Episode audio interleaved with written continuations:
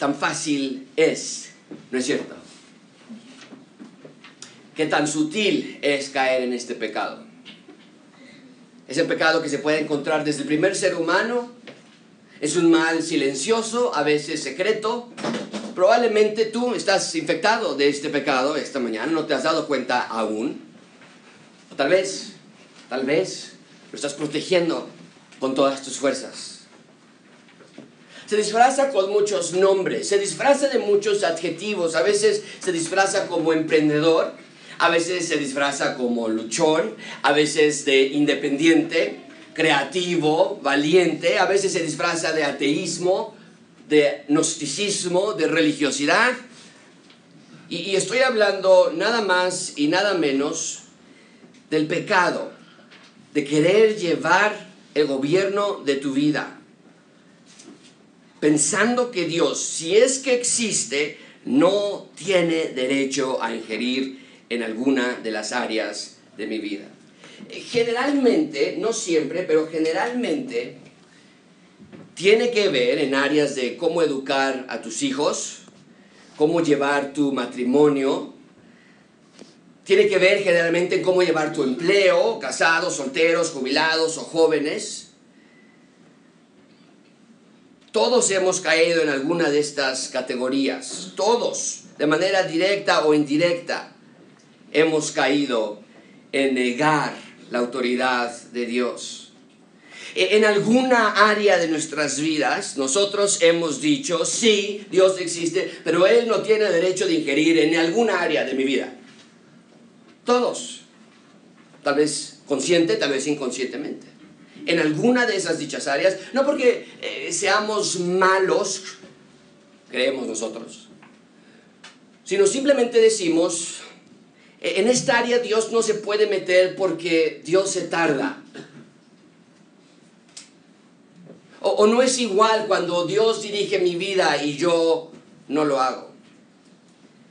Si Dios le dice, si Dios me dice a mí que no le grite a mis hijos, yo digo, sí, pero es que sí Dios dice que tengo que tener iglesia en mi casa, estudiar la Biblia, pero las ocupaciones, el tiempo, eh, sí Dios dice que debo aceptar y amar a mis enemigos, pero eh, sí Dios dice que todo es gracias a Él, pero eh, sí Dios dice que lea la Biblia y que ore y que le ponga en primer lugar, pero sí Dios dice que ame a mi esposa, pero sí, sí Dios dice que venga los domingos a adorar en comunidad, sí Dios dice que no tenga excesos, Casi siempre tenemos una excusa, una explicación a nuestra errante manera de manejar ciertas áreas de nuestras vidas. Eh, cuando vemos que no somos felices, cuando vemos que las cosas no están bien en la casa, con el esposo, con los nietos, con el trabajo, entonces dudamos de Dios.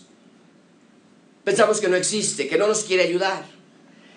Cuando somos nosotros mismos los que causamos esas terribles heridas.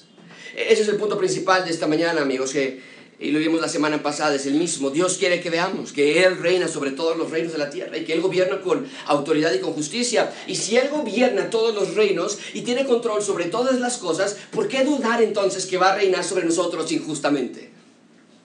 ¿Por qué pensar que Él no es justo cuando nos da nuestro cheque, nuestra quincena? ¿Por qué pensamos que Dios no es justo con los padres que tenemos o, con los hijos que tenemos o no tenemos? ¿Por qué pensamos que Dios no es justo con el empleo que tenemos o los yernos o las nueras o, o cosas que tengo o no tengo? ¿Qué ha habido algo dentro del reinado de Dios que ha salido tan mal como para dudar de la capacidad de Dios de controlar nuestras vidas? ¿Qué, qué ha estropeado Dios en su reinado? ¿Qué ha hecho Dios tan irresponsablemente como para que le desconfiemos? ¿Por qué abrazamos el volante, el, timón de nuestras vidas cuando no tenemos la visibilidad ni la omnisciencia que Dios tiene? Es lo que vamos a estudiar esta mañana.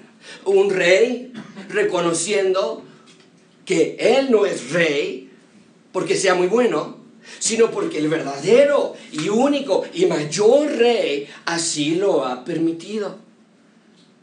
Veremos en nuestro texto esta mañana una de las lecciones más gráficas, más humillantes que alguien ha tenido que pasar para entender que el Altísimo reina, dice el texto, para entender que Él hace como quiere y nadie puede hacer algo al respecto. Solamente para recordarles, Nabucodonosor ya está en sus últimos reinados, de, en sus últimos años de reinado, han pasado 30 años entre el capítulo 3 y el capítulo 4, y, y Nabucodonosor tuvo un sueño acerca de un árbol muy grande y frondoso, lo vimos la semana pasada, era cortado, recuerdan, por la orden de los vigilantes santos, dice así, pero también ellos ordenaban que las raíces se quedaran. Y Daniel entra a interpretar el sueño. Y le dice que él iba a sufrir de una condición llamada boantropía, que se caracteriza porque el paciente actúa como un animal. Sin embargo, ¿sabes cuál es la mejor parte? Que este rey, que quien sufrió esa condición, nos lo dejó escrito. Nos lo dejó impreso para que nosotros escucháramos que Dios reina y Dios eligió esta historia para, para ponerla dentro del canon de la Biblia para que te identifiques con Nabucodonosor y veas que todos somos Nabucodonosor. Y no nada más para que te identifiques con él sino para que te arrepientas, para que corrijas rumbo y destruyas raíces de arrogancia y soberbia e independencia y rechazo a Dios. Esta mañana vamos a estudiar cuatro puntos, el pecado del rey, en primer lugar la sentencia del rey, la humillación del rey y finalmente veremos la confesión del rey. Vamos rápidamente a número uno, el pecado del rey. Si no tengo tiempo de anotar esos cuatro, no te preocupes, los vamos a pasar en un minuto de cualquier manera. El pecado del rey, versículo 27. Vean conmigo, dice, por tanto, oh rey, acepta mi consejo, tus qué? Redime con justicia y tus qué? Iniquidades, haciendo misericordia para con los oprimidos, pues tal vez será esa una prolongación de tu tranquilidad. Hablamos la semana pasada de este texto, no vamos a pasar mucho tiempo otra vez, pero solamente quiero recalcarlo una vez más. Porque recuerda, Daniel acaba de interpretar el sueño y no eran buenas noticias, iba a ser como un animal, humillación, vergüenza, dolor. Y, sin embargo, por medio del profeta, Dios le estaba dando una oportunidad de arrepentirse. Porque Dios nada más, lo único que acepta es arrepentimiento como manera de perdonar. No tus buenas intenciones, no tus buenas obras, aunque esas tienen su mérito. Dios lo único que pide de Nabucodonosor y de ti es un arrepentimiento genuino. Y si es genuino, entonces debe haber un cambio de dirección en el estilo de tu vida. Y Dios le da esa oportunidad a Nabucodonosor y te la está dando también hoy a ti. Ven a mí, está diciendo Dios. Arrepiéntete de tus pecados. Y si me dices tú, pero yo ya soy salvo, José, mi respuesta para ti sería, no importa. Porque aun cuando ya somos salvos, seguimos pecando, seguimos cayendo, y, aunque no vamos a perder nuestra salvación, porque la salvación es eterna, si rompemos nuestra comunión con Dios, y si es pecado lo que hicimos, necesitamos buscar el arrepentimiento de pecados. Confiesa tus pecados, amigo. Pídele a Dios a que te ayude a no caer y que te limpie de tu maldad. Y ahora sal y haz tu propia parte para no caer otra vez. Esa es la vida del cristiano. Disfrutamos del perdón de pecados, disfrutamos de su ayuda para no pecar, pero cuando caemos, disfrutamos de nuevo del perdón de pecados y es un ciclo revolvente. Y así que sepas que Dios nunca se cansa de escucharte, confesar tus pecados. Bien, Daniel le recuerda entonces, versículo 27, Dios te puede perdonar. ¿Qué es lo que hace este rey? Ven conmigo, versículo 28. Todo esto vino sobre el rey Nabucodonosor. Al cabo de 12 meses, paseando en el palacio real de Babilonia, habló el rey y dijo, ¿No es esta la gran Babilonia que yo edifiqué para casa real con la fuerza de mi poder y para gloria de majestad? Pasaron 12 meses después de la orden de arrepentirse. Y vemos que esa frase, ese, ese número es importante porque nos damos cuenta de que Dios es paciente. Le dio tiempo suficiente para recapacitar, reflexionar y arrepentirse. Y, y su pecado lo llevó a la total ruina. Así es el pecado, queridos amigos. El pecado nos separa de Dios, nos aleja de sus mandamientos, nos hace esclavos de la infelicidad que el pecado trae. Ahora bien, ¿cuál es el pecado de Nabucodonosor? Vean de nuevo, versículo 30. Habló el rey, no es esta la gran Babilonia que yo edifiqué para casa real con la fuerza de mi poder y para gloria de mi majestad. En tres ocasiones en este versículo, Nabucodonosor se refiere de alguna manera u otra a sí mismo. Yo, mi poder, mi majestad. Ahora, muchísima atención con esto, amigos. El problema no es que Nabucodonosor se haya esforzado a lo largo de su reinado para lograr un imperio próspero. Eso no es el problema. El problema es que Nabucodonosor atribuía sus logros a sí mismo. El problema es que estaba alejado de Dios. El problema es que estaba abiertamente rechazando a Dios. Y esto es de suma importancia porque la semana pasada me quedé pensando, ¿por qué Nabucodonosor?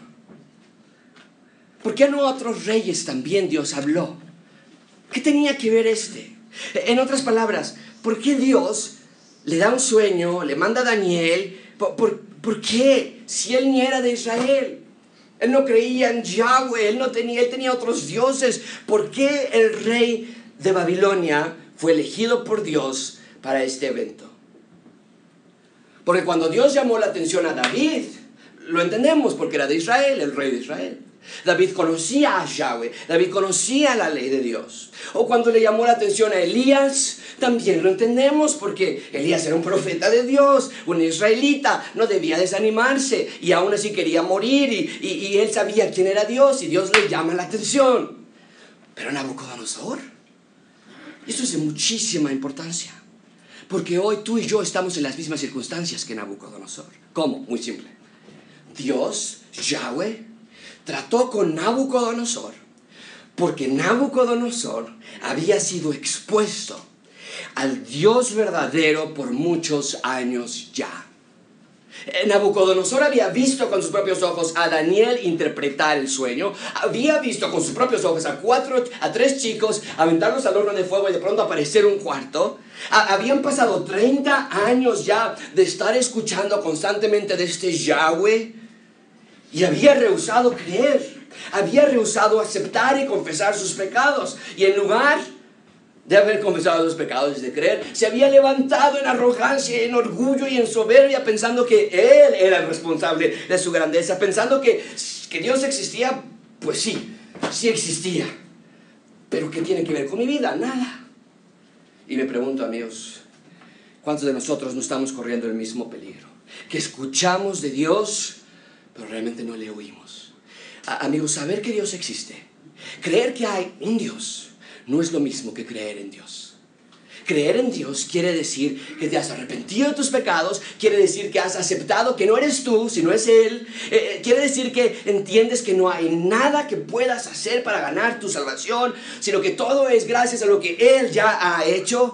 Amigos, no estamos juzgando a Nabucodonosor, sino más bien Dios quiere que veamos que todos somos Nabucodonosor. Pero es el momento de evaluar nuestra relación con Dios y preguntarnos dónde estoy yo con Él. ¿Sabes de Él? Pero tal vez no le conoces. Escuchas de Él cada domingo, pero realmente ha, ha habido un momento en tu vida donde le has oído. Sabes que eres pecador, pero nunca le has pedido perdón por tus pecados.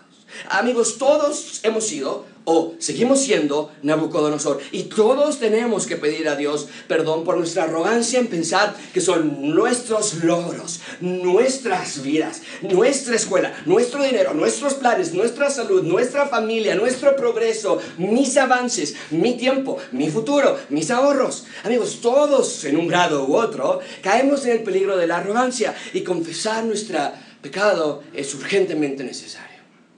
¿Y sabes algo? Nabucodonosor tenía mucho, pero muchísimo de qué gloriarse. La ciudad era una ciudad rodeada por murallas dobles en sus cuatro lados. Las murallas tenían 27 kilómetros de circunferencia y estaban a la vista de todos. Dentro de la ciudad tenía por lo menos tres palacios reales para sí mismo. El palacio donde él vivía tenía varios salones con tronos, residencias, recepciones. Él construyó los jardines colgantes para su esposa, literalmente hizo una montaña para que su esposa, que no era de esa región, se sintiera más familiarizada con esa área. Y en esa montaña que hizo construir, hizo entonces que los jardines estuvieran a la vista de su esposa y los griegos lo consideraron a esos jardines como una de las siete maravillas del mundo antiguo. El palacio y la ciudad estaban rodeadas de ocho puertas majestuosas. Había ocho puertas que daban entrada a la ciudad, pero la más famosa de todas es la puerta de Istar. Esta puerta tenía 12 metros de altura, estaba decorada con dragones y leones todo en un fondo azul que iluminaba la decoración y la imagen de la ciudad. Frente a esa puerta estaba una calzada de procesión. Y, toda la calzada había sido decorada de la misma manera. Cuando llegaban de guerras, cuando llegaban de victorias, aprovechaban pasar por esa calzada. Construyó un puente que conectaba el este de la ciudad con el oeste. Era un puente de 121 metros de largo y estaba sobre el río Éufrates. Nabucodonosor era un guerrero, era un soldado, un arquitecto, diseñador. En efecto, se ha encontrado, esto es increíble, que en la mayoría de los tabiques que se sacaron de excavaciones arqueológicas, cada tabique llevaba impreso esta frase las fortificaciones de Babilonia yo fortifiqué y establecí mi nombre y mi reino por siempre. En cada tabique venía esta frase. En pocas palabras, Babilonia fue una de las ciudades más importantes de su tiempo y según Nabucodonosor fue todo gracias a él. ¿Qué tal tú, amigo? Estoy seguro que nadie aquí ha hecho lo que Nabucodonosor hizo, pero todos tenemos logros todos tenemos planes que hemos alcanzado. Todos tenemos sueños. Todos tenemos metas que hemos logrado, de las que nos enorgullecemos. Y vuelvo a decir, el problema no es la prosperidad de Nabucodonosor. El problema no son sus progresos, no su avance. Dios no está molesto por eso. El pecado es la necedad de pensar que todo es gracias a ti. El pecado fue la arrogancia espiritual del rey. ¿Tienes arrogancia espiritual en tu vida esta mañana? ¿Piensas que solo por venir a la iglesia y aceptar que Dios existe es suficiente? Sabemos que Dios nos presta la vida, pero la gastamos como si fuera nuestra. No, queridos amigos, no puede ser así, no debe ser así. Dios quiere que le reconozcas como el Señor y que entiendas el punto principal de este sermón que Dios reina sobre todos los reinos de la tierra y que Él gobierna con autoridad y con justicia. Bien, ahí tenemos entonces el pecado del rey. Vean en segundo lugar, junto conmigo, la sentencia del rey. Versículo 31, la sentencia del rey. Estoy un espacio porque me dice lado que lo paso muy rápido, ¿ok? La sentencia del rey. Versículo 31 dice, aún estaba la palabra en la boca del rey cuando vino una voz del cielo. A ti se te dice, rey Nabucodonosor, el reino ha sido quitado de ti. La sentencia es clara, no necesita mayor explicación e interpretación. Nabucodonosor, se acabó, no más reino. Simple. ¿Creías que tú eras el rey eterno? ¿Creías que tú eras el rey invencible? Una voz del cielo, nos dice el texto, autoritariamente, pero no arbitrariamente, anunció la ejecución de la sentencia que ya había sido antes anunciada.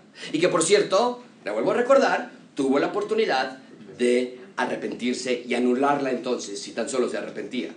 Pero hizo todo lo contrario, continuó con su desaire espiritual, creyendo que Dios vivía en otra dimensión, ignorando a Dios en todas sus decisiones, pensando que todo era gracia. Y piénsalo, si Dios está lejos, si Dios no lo meto en mis decisiones, pues en esencia sí, todo lo que tú hagas va a ser gracias a ti entonces. Es el problema. Él pensaba, todo es gracias a mi esfuerzo, todo es gracias a mi dedicación, todo es gracias a mi inteligencia. Cuando dice la frase, él tiene en el versículo 31, aún estaba la palabra en la boca del rey. La idea es que ni pudo terminar su confesión de decir, yo edifiqué todo esto cuando fue interrumpido por un mensajero de Dios. Tal y como había soñado, como Daniel lo había interpretado, así sucedió. Porque vivía en arrogancia en una clase de limbo egocéntrico, individualista, soberbio. Y, por cierto, amigos, ese ha sido el problema de la humanidad desde siempre. ¿Sabes cuál fue el engaño de Satanás a Eva en Génesis? Escúchalo tú mismo en Génesis capítulo 3, versículo 4. Entonces la serpiente le dijo a la mujer, no van a morir, sino que sabe Dios que el día que coman del fruto serán abiertos vuestros ojos. Aquí está. Ustedes van a ser como Dios. Ser como Dios quiere decir que ya no necesitas de Dios. Tener el control de nuestras vidas, tener las riendas de nuestro caminar. Significa que, si eres el, como Dios, significa que ya no necesitas a Dios, ya no necesitas sus mandamientos, sus estatutos, su ley, su dirección. Seremos libres de hacer lo que nosotros queramos. Se los mencioné antes también, pero aquella torre de Babel que fue construida cientos años antes de Nabucodonosor, fue construida, dijeron los seres humanos, para llegar al cielo, para demostrar su independencia, el poder del ser humano. Y precisamente fue construida en Babilonia, en esa región del mundo. Y no es coincidencia, amigos. Porque el punto es que de nuevo ahora se levanta este rey y quiere hacer lo mismo que Eva, quiere hacer lo mismo que los hombres que construyeron la torre de Babel, quiere y de hecho ya piensa que él es como Dios. Por lo tanto no necesita de la ayuda de, de Dios ni de su dirección. ¿Cómo podemos tú y yo hacer lo mismo que Nabucodonosor? Cuando tomamos decisiones sin orar, cuando somos impulsivos, cuando actuamos por lujuria, cuando actuamos por envidia, por querer más, cuando te desvelas por estudiar, trabajas tres turnos, ahorras mucho dinero, todo para que tu esfuerzo, tu esfuerzo te pague dividendos. Estamos actuando en nuestras propias fuerzas. ¿Qué nos dice el libro de la sabiduría acerca de esto? Proverbios 3 nos dice, fíate de Yahweh, confía en Yahweh de todo tu corazón no te apoyes en tu propia prudencia, reconócelo en todos tus caminos. Y Él enderezará tu vereda. No seas sabio en qué? Tu propia opinión. Teme a Yahweh apártate del mal. En pocas palabras, amigos, cuando sacamos a Dios de nuestras vidas en términos prácticos, porque vuelvo a insistir, puede que creas en Dios, puede que no niegues la existencia de Dios, pero si en términos prácticos y reales andas en la vida como si Dios no existiera, entonces has caído en el mismo pecado que Nabucodonosor y es necesario que te arrepientas de inmediato. Te ruego, querido amigo y amiga, que veas si en tu vida estás actuando de esa misma manera. Ya no es necesario decir, eh, perdón, y no es necesario, no estoy diciendo que está mal que te esfuerces o que trabajar dos turnos está mal. Lo he mencionado muchas veces, ya no es necesario decirlo más. Es la actitud de independencia de Dios, es la actitud de incredulidad que realmente Dios nos cuida, pero soy yo nada más el que me tengo que sacar adelante. Es la ideología de que quiero sobresalir, quiero más, quiero mejor, quiero para mí, quiero para mis hijos. Y en esencia dejamos a Dios fuera. La idea, amigos, es muy simple. Que junto con Moisés digamos lo que dijo en Éxodo 25, 35, 15. Si tú no vas conmigo, entonces no me saques de aquí. Esa es la idea. La dependencia de Dios. Si tú no estás en este empleo, no lo voy a tomar. Si tú no estás en esa carrera, ni lo voy a pensar. Si no estás en este novio, yo no me voy a meter con él. Esa es la idea. Si tú no estás, yo no voy. Que Dios vaya delante de nosotros, guiando, dando dirección. Pero muchas veces nuestra actitud es, si tú no vas conmigo, pues te lo pierdes. Porque yo me voy de cualquier manera. En nuestra actitud es, si tú no quieres que yo tome ese empleo, pues ni modo, porque es lo que me conviene ahorita. La idea es, a veces nuestra actitud es, si tú no quieres que yo sea avaricioso, pues entonces no sabes, porque solo el que quiere alcanza a Dios. Si tú le llamas arrogancia a Dios, pues yo le llamo superación personal y, allá tú, hazle como quieras. Amigos, Juan lo dice así en primera de Juan 1.6, si decimos que tenemos comunión con Él, pero andamos en tinieblas, mentimos y no practicamos la verdad. Amigos, el cristiano no es cristiano porque venga a la iglesia. El cristiano es cristiano porque confía y porque sigue a Cristo. E-, este texto es para que reflexionemos si estamos procurando soberbia e independencia en nuestras vidas. Y si es así, entonces despoja de ti todo peso que te asedia y corre con paciencia la carrera que tienes por delante. Bien, entonces el rey se levanta contra Dios, Dios lo detiene, aún y puede terminar de congratularse por todos sus logros. La sentencia se dicta. Vean conmigo el propósito de la sentencia, versículo 32 en el cuarto capítulo de Daniel. Y de entre los hombres te van a arrojar y con las bestias del campo será tu habitación. Y como a los bueyes te apacentarán. Y siete tiempos, interesante esa frase, pasarán sobre ti hasta que reconozcas que el Altísimo tiene el dominio en el reino de los hombres y que lo da a quien él quiere. Ya hablamos de esto anteriormente. El rey va a caer en una condición animal. Es un trastorno que afecta la conducta y la razón. La persona se cree una bestia. La persona Se crea un animal, es terrible, es visible, es totalmente opuesto a todo lo que el rey quería hacer. Pero nota que dice el texto que iban a pasar siete tiempos. Probablemente hace referencia a siete años. El número siete en la Biblia es constantemente representado por plenitud, algo completo, algo perfecto. El punto es que estaría en esa condición el tiempo necesario, perfecto, completo, hasta que pasara qué? Versículo 32, hasta que el Altísimo, hasta que él reconociera que el Altísimo tiene el dominio sobre todo. Amigos, no tenía que haber sido así. Pero dijimos la, la semana pasada que si es necesario, aún las rocas hablarían para exaltar a Dios. Y Nabucodonosor no quiso hacerlo, así que Dios lo iba a llevar a través de esta experiencia hasta que con su lengua confesara que Dios es rey. ¿Sabes qué me hace pensar esto? Esto es algo muy parecido a lo que Pablo nos dice en Filipenses 2.9. Dice Filipenses 2.9, por lo cual Dios lo exaltó hasta lo sumo, hablando de Cristo, y le dio un nombre que es sobre todo nombre, para que en el nombre de Jesús se doble toda rodilla de los que están en los cielos y en la tierra y debajo de la tierra, y toda lengua confiese que Jesucristo es el Señor, para gloria de Dios Padre. ¿Sabes qué quiere decir estos versículos? Muy simple. Que hay quienes rehusan confesar, creer que Cristo es Rey desde siempre y hasta hoy. Pero un día después de que vean que Cristo regresa, después de que pasen por el evento de la tribulación, después de que vean que todo esto es verdad, ese día van a confesar con sus bocas, para gloria de Dios Padre, que Cristo es el único y verdadero Rey. No tenían que haber esperado hasta ese día. Y tú no tienes que esperar tampoco hasta ese día. Pero aquellos que no se arrepientan de sus pecados, aquellos que no crean que Cristo es Rey, aunque le confiesen ese día con sus bocas, como dice este, este texto, ya no va a ser para salvación, sino lo van a hacer en manera de confirmar lo que ya es verdad. Será demasiado tarde para salvar tu alma. Pero Dios no quiere que nadie perezca, sino que todos procedan al arrepentimiento. Por eso hago tanto énfasis en esto, gracias abundante. Sé salvo, arrepiéntete de tus pecados mientras hay tiempo. No seas como un Nabucodonosor que esperó 12 meses pensando, ah, el sueño ya se le olvidó a Dios. No, eso, de, eso no es verdad. E, eso es una fantasía. Dios no va a hacer lo mismo. No hagas tú eso. Y si estás pensando, sentado ahorita en tu ciento y dices, bueno, uff, de la que me salvé, ya soy salvo no, amigo, junto con David, di, ve si en mí hay camino de perversidad. La vida del cristiano no acaba cuando Dios lo salva. Ese nada más es el inicio. Pídele que te muestre, que te enseñe y que te ayude. Y ruega a Dios, Señor, muéstrame si hay algo malo en mí. ¿Sabes lo que va a hacer Dios? Lo va a demostrar. Porque recuerda, si no lo haces, Dios al que ama, disciplina. Así que no esperes más. Bien, ahí tenemos entonces la sentencia del rey. Vamos a ver conmigo ahora la humillación del rey. Rápidamente vean conmigo versículo 33.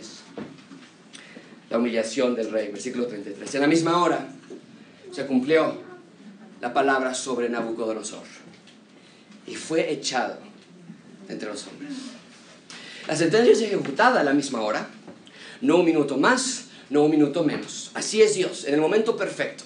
A veces pensamos, ¿cuándo Dios vas a traer justicia?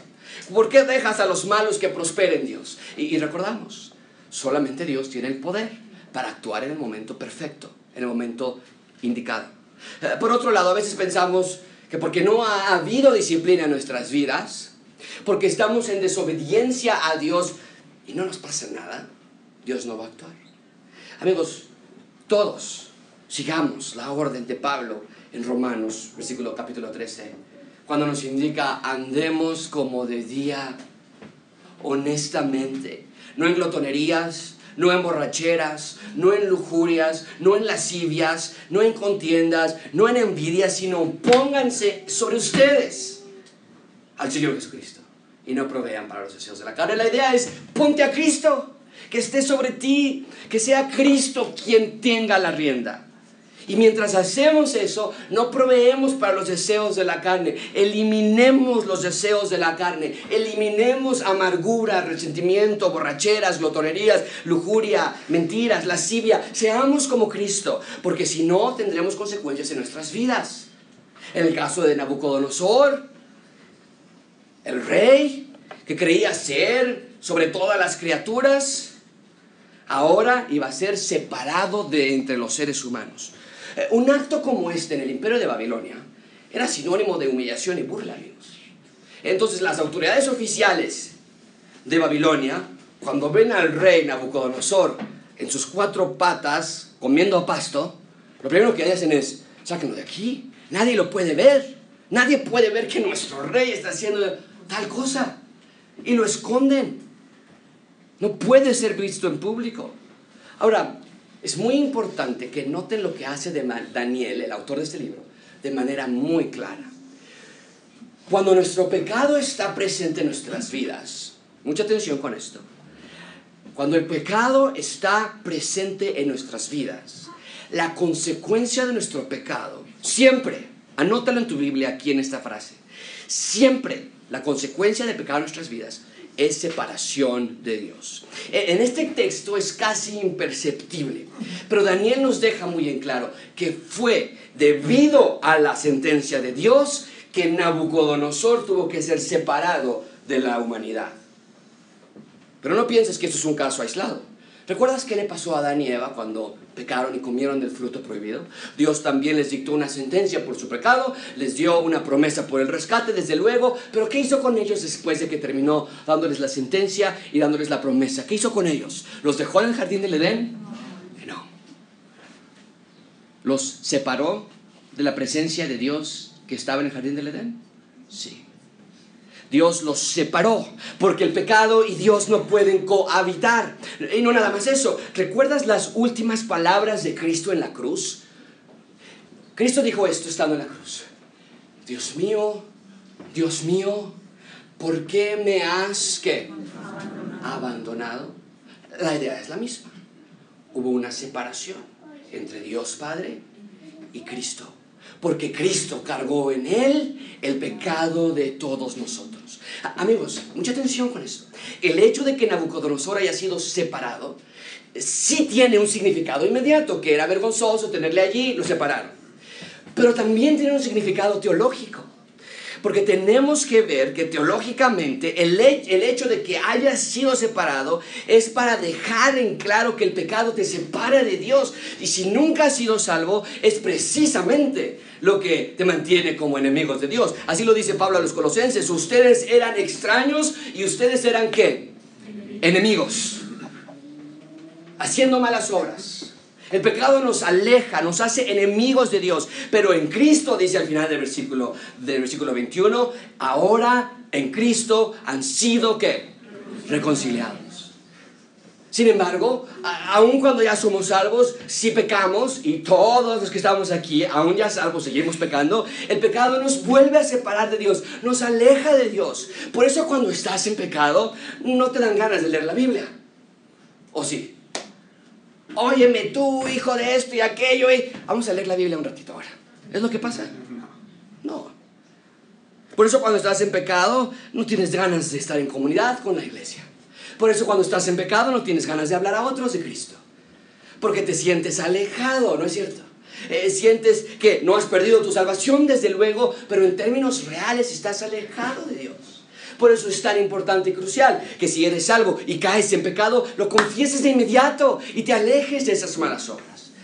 Bien, entonces, Nabucodonosor es separado del resto de las personas, particularmente por el estilo de vida en que se encontraba. Vean conmigo el final del versículo 33. Comía hierba, vean el estilo de vida, comía hierba como los bueyes, su cuerpo se mojaba con el rocío del cielo, la idea es que actuaba irracionalmente, alejado de la realidad, sin sentido, sin su humanidad.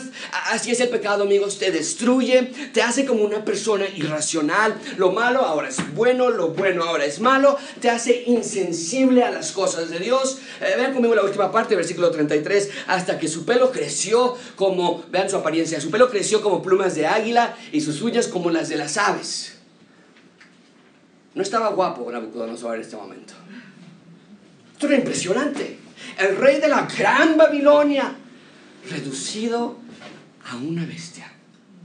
Ahora tal vez estás pensando, bueno, Josué, pero eso no va a pasar a mí. Yo me corto mis uñas todos los días. Pero sabes algo, vuelvo a insistir amigos. La condición de Nabucodonosor sí es un recuento de lo que pasó. Pero en realidad nos da una imagen de cómo es el ser humano sin Dios. Escúchalo tú mismo. Esto me pareció impresionante cuando lo encontré. Escúchalo tú mismo. Escucha a Pedro decir, describir a las personas que no creen en Dios. Y dime tú si lo que estamos a punto de leer no parece que estaría hablando de Nabucodonosor. Vean conmigo 2 de Pedro 2. Estos, los que no creen en Dios, hablan mal de cosas que no entienden, como animales irracionales, nacidos para presa y destrucción perecerán en su propia perdición. Muchísima atención con esto, amigos. La condición de Nabucodonosor es un espejo, es un reflejo de cómo es la condición de alguien sin Cristo. Irracional, sin dirección, sin guía. Y no es que estemos comiendo hierbas y nuestro cabello nos crezca sin control, sino que espiritualmente estamos hambrientos lastimados, lastimando, comiendo de toda clase de porquería y basura que encontramos en el mundo, espiritualmente. Tratando de llenar los vacíos que tenemos con chatarra y con basura, buscándonos, encontrando, llamándonos, siendo escuchados. Así estaba Nabucodonosor, alejado, condenado, separado, olvidado, descuidado. ¿Qué sería de él? Nos preguntamos. ¿Cómo esperar? Ahora, pregúntate esto nada más. ¿Cómo esperar que Nabucodonosor reaccionaría en esta condición si estando en sus cinco sentidos no le hizo caso a Daniel. ¿Lo has pensado? La respuesta es muy clara. Estudié y estudié y busqué y busqué y era muy clara. El rey ya no podía cambiar de opinión. Ya no estaba en razón ya no tenía la habilidad de decir, ¿qué me está pasando? Dios, Dios, ayúdame, no, ahora sí creo. Ya estaba actuando irracionalmente.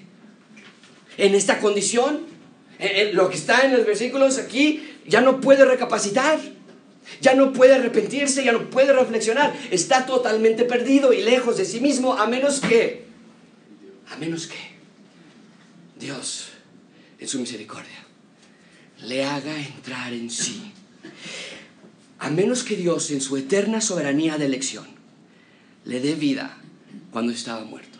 No por obras de justicia que él haya hecho, sino por la eterna y soberana elección de Dios. Y es precisamente lo que va a pasar. Esto es increíble, vean conmigo la confesión del rey. Estaba sin esperanza. En sus cinco sentidos no pudo tomar la decisión estando sobrio y prudente y en su máximo esplendor, no pudo hacerle caso a Daniel. Y ahora estaba perdido y alejado, irracional.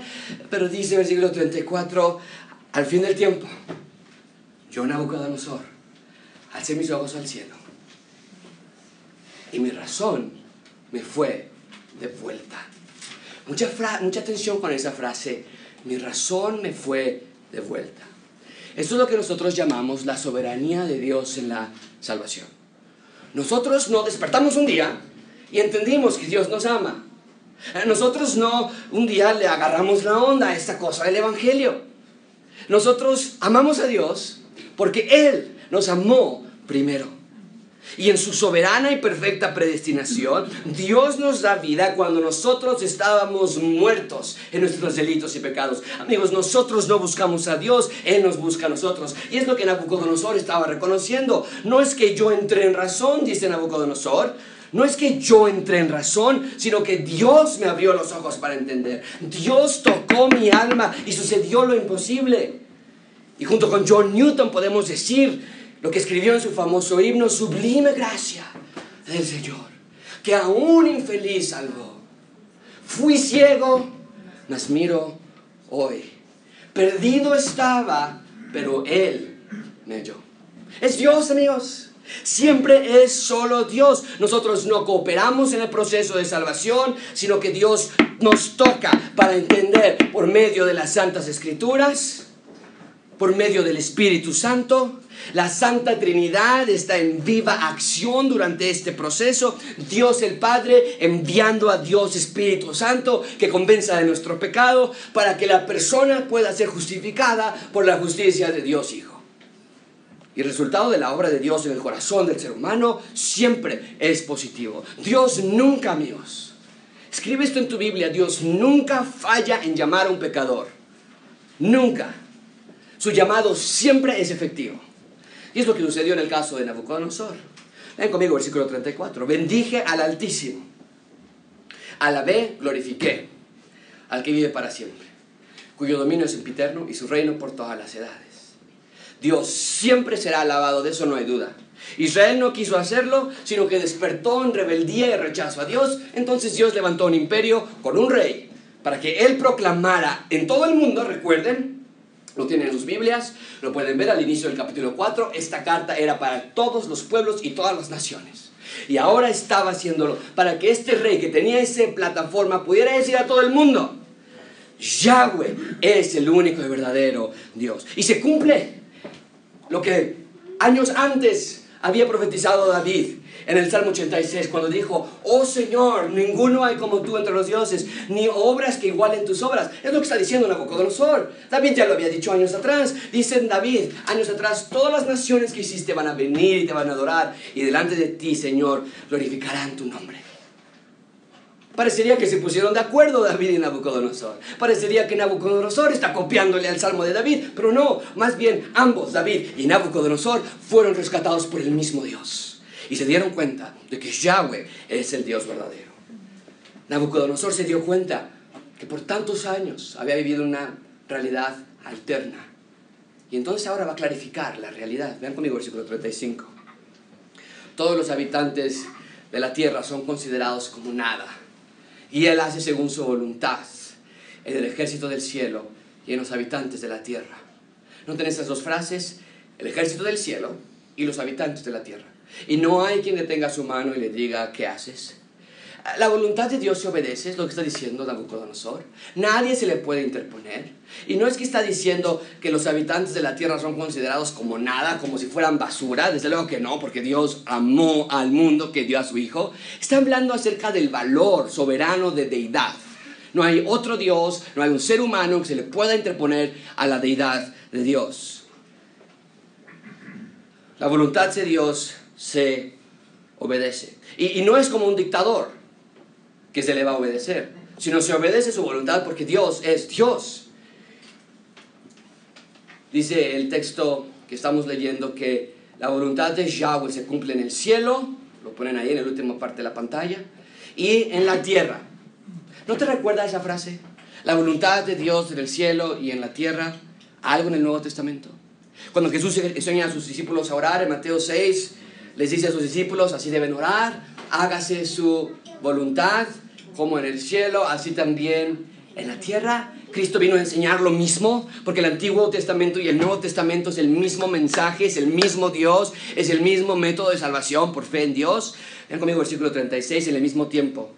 Mi razón me fue devuelta, la majestad de mi reino, mi dignidad, mi grandeza volvieron a mí, mis gobernadores, mis consejeros me buscaron, mi reino fue restablecido, fue mayor la grandeza que al inicio. Ahora yo, Nabucodonosor, alabo glorifico, engrandezco al Rey del cielo, porque todas sus obras son verdaderas, sus caminos son justos, Él puede humillar a los que andan con soberbia. Amigos, vean que el problema nunca fue el gobierno, el problema nunca fue la prosperidad, el problema siempre fue la arrogancia espiritual en la que vivía Nabucodonosor. Y esta vez, a diferencia de la otra vez, cuando Daniel interpreta el sueño, aquí no manda a matar a nadie. ¿Se acuerdan la vez pasada en el capítulo 2?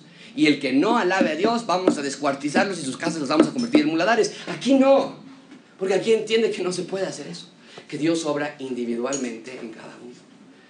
Tal y como le sucedió a Noemí, ustedes recuerdan cuando estudiamos Ruth, eh, su estado postrero fue mejor que el primero. Tal como le sucedió a Job, Dios lo le reparó al final porque Dios es un Dios fiel. El sueño así lo había profetizado y así Dios lo hizo. Al final esa, esa frase es impresionante. Él puede humillar a los que andan con soberbia.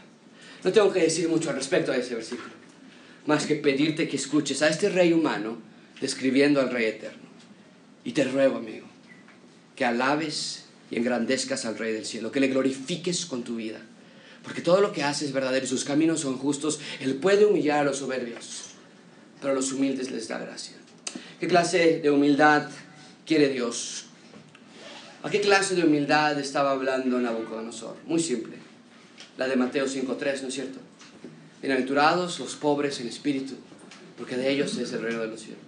La de reconocer, la, la, humildad que busca Dios es de reconocer que Él reina sobre todos los reinos de la tierra, que Él gobierna con autoridad y con justicia, que en tu vida, que en tu país, que en tus tiempos, que en tus finanzas, que en tu familia, que en tu empleo, que en tus planes, que en tus sueños, en tu presente y en tu futuro, Dios reina. Que tu vida entonces lo demuestre. No lo quites de tu trono, llamas. Levántate y junto con Nabucodonosor, póstrate ante el rey. Como familia, póstrense ante el rey. Como individuos, póstrense ante el rey y digan, alabo, engrandezco y glorifico al rey del cielo.